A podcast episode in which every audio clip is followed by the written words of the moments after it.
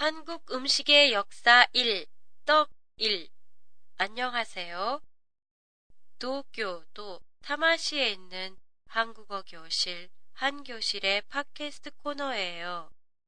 오늘부터는 한국 음식의 역사에 대해 시리즈로 보내드리겠습니다.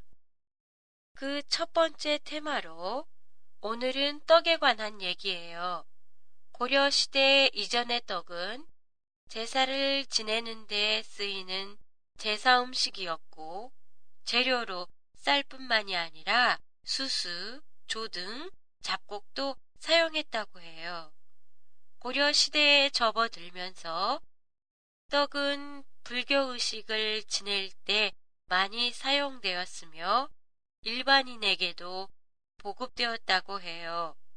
현재처럼 떡이 재래, 결혼식, 연애의 필수적인 음식으로 정착된 것은 조선시대부터입니다.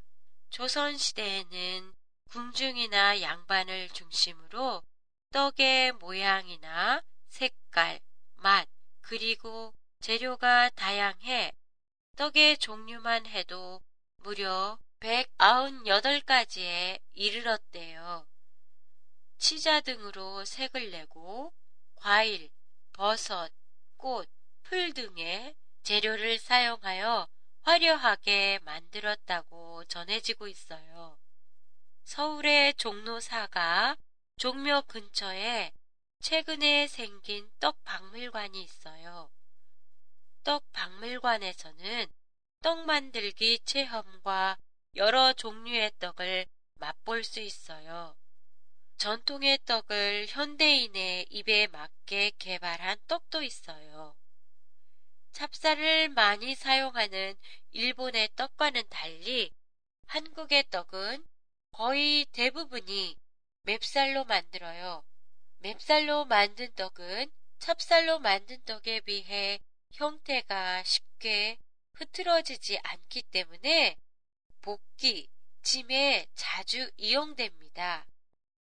그 예로 여러분들이 가장 잘 알고 계시는 떡볶이가 있지요.